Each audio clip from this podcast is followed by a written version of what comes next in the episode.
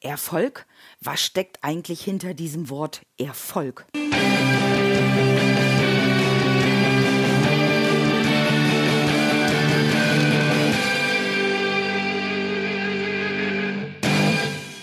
Herzlich willkommen zu der neuen Podcast-Folge aus der Reihe Verkaufsfrequenz. Dein Podcast zu den Themen Verkaufen, Empathie und Mindset, damit du deine Verkaufsfrequenz optimieren kannst. Mein Name ist Nadine Krachten, die Verkaufstrainerin.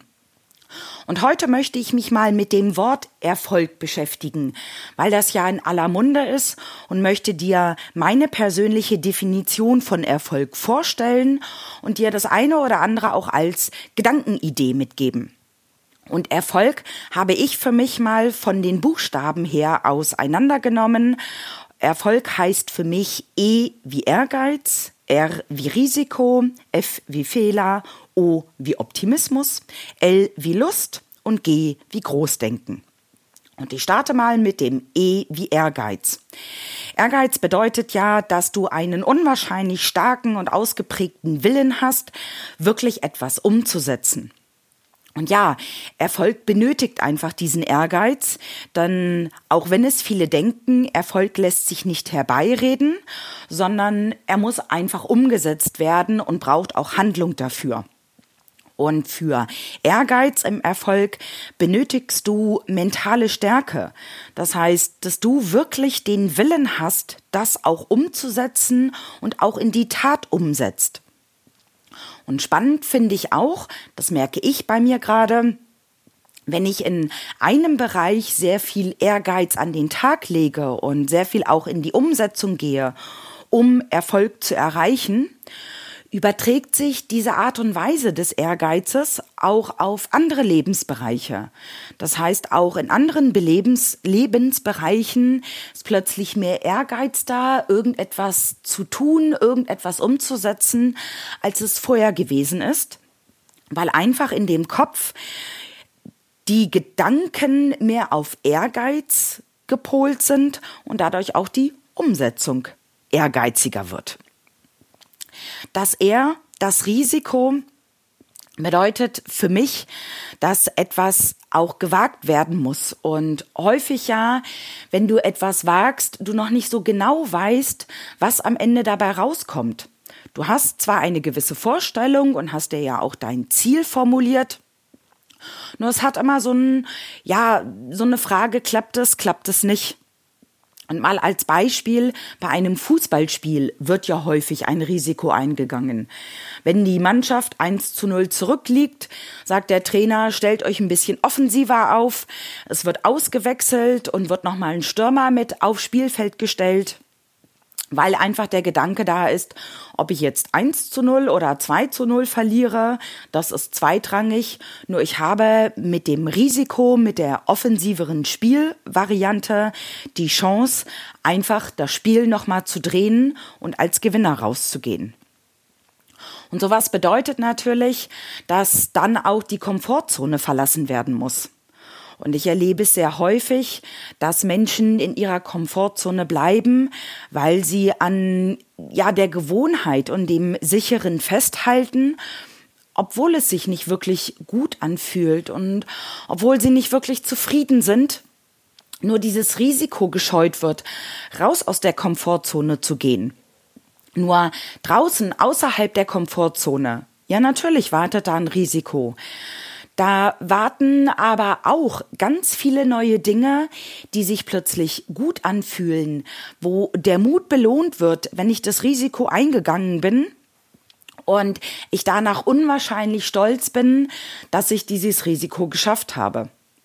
Ich zum Beispiel war vor kurzem das allererste Mal in einem Hochseilgarten und für mich war das ein riesengroßes Risiko.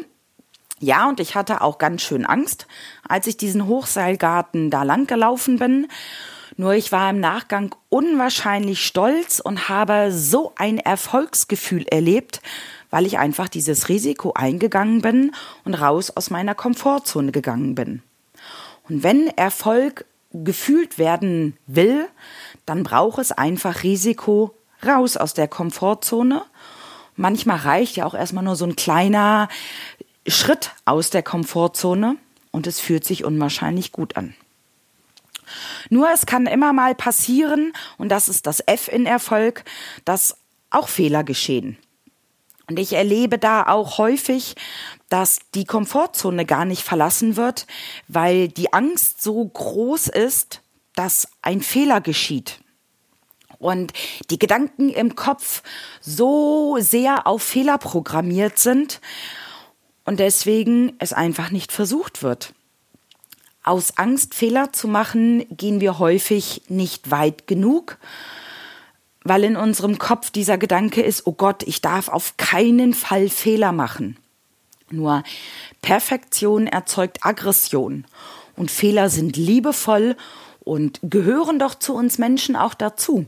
Wir haben doch alle unsere Ecken und Kanten und Fehler machen uns natürlich angreifbar und auch sympathisch. Und wenn wir Angst vor Fehler haben, sind 99 Prozent der Gedanken, die wir uns über diese Fehler machen, total an unbegründet, weil der größte Teil der Fehler überhaupt nicht eintritt. Und spannend finde ich auch, in einer Statistik habe ich das vor kurzem gelesen, dass wenn du einen wohlwollenden Blick auf einen Fehler hast, dass der Fehler mit einer höheren Wahrscheinlichkeit gar nicht eintritt, als wenn du schon ja sehr kritisch auf Fehler schaust. Und der zweite ist für mich, wenn du einen Fehler gemacht hast, dann denk diesen Fehler bitte auch zu Ende. Also der Fehler ist gemacht und dann nicht einfach sagen, oh, Mist, das war jetzt ein Fehler, so ein Ärger, sondern überleg dir, wie ist er entstanden und vor allen Dingen, was musst du beim nächsten Mal anders machen und womit musst du beim nächsten Mal aufhören, damit du aus diesem Fehler, den du gemacht hast, auch wirklich eine Lernerfahrung hast. Denn Fehler gehören zum Erfolg dazu und prägen dich einfach. Außerhalb der Komfortzone gibt es nun mal Fehler, die auch spannend und interessant sein können. Und in dem Zusammenhang das O, der Optimismus. Ja, ich weiß, Optimismus heißt rückwärts sum sie mit Po. Darum geht es mir aber gar nicht. Sondern um deinen optimistischen Blick auf deinen Erfolg. Also nicht blauäugig drauf zu gucken, sondern einfach an dich zu glauben und an deinen Erfolg auch zu glauben. Und das macht häufig die Glückspilze die unter uns weilen aus. Sie schauen sehr optimistisch auf ihren Erfolg und glauben daran. Und interessanterweise kommen dann auch Situationen, öffnen sich Türen, die Pessimisten verschlossen bleiben, weil Pessimisten häufig den Gedanken haben, das funktioniert sowieso nicht, das klappt nicht.